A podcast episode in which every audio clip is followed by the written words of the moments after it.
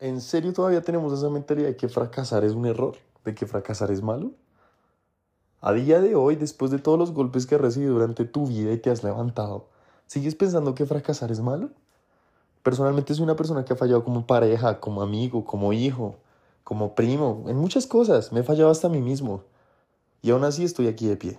Es, es un conjunto de cosas las que me ha llevado aquí. Los fallos, los fracasos. Y de verdad puedo decir con mi bandera en alto que soy feliz de tener estos fracasos.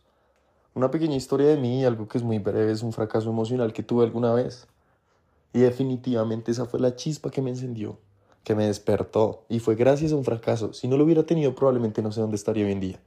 Pero le agradezco a la vida que todo esto haya pasado. ¿Por qué? Porque me hicieron más fuerte a nivel emocional, me enseñaron a no conformarme con menos, me enseñaron a trabajar más duro por lo que yo quería. Y si yo quería alguien de valor a mi lado, tenía que ser alguien de valor.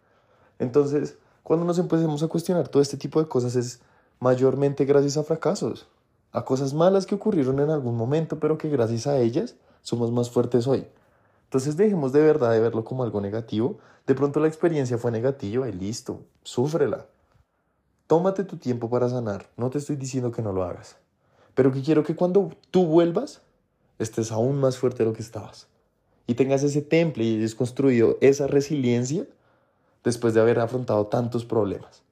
Entonces, una vez cambies esta narrativa, te lo juro, que cada vez que te echen de un trabajo, cada vez que te terminen en una relación, cada vez que puedas imaginarte el peor caso posible, dejarás de verlo como algo negativo, sino como una oportunidad. Porque en el mundo hay miles de trabajos, hay miles de personas. Entonces ya dejas de cuestionarte y sabes lo que verdaderamente vales. Y no empiezas a preguntarte por el trabajo, sino que el trabajo llega. Dejas de preguntarte por las personas y las personas llegan. Dejas de preguntarte por relaciones y las relaciones llegan. Es cuestión de qué estás ofreciendo más que el mercado está ofreciendo. ¿Cuánto vales tú? ¿Cuánto estás dispuesto a darme tú para que yo identifique que si vales más que lo que vale el mercado? Y eso viene de los errores. Cuando aprendes a mejorar y eres mejor que ayer, estás batallando y estás subiendo tu valor. Entonces esa es mi invitación el día de hoy.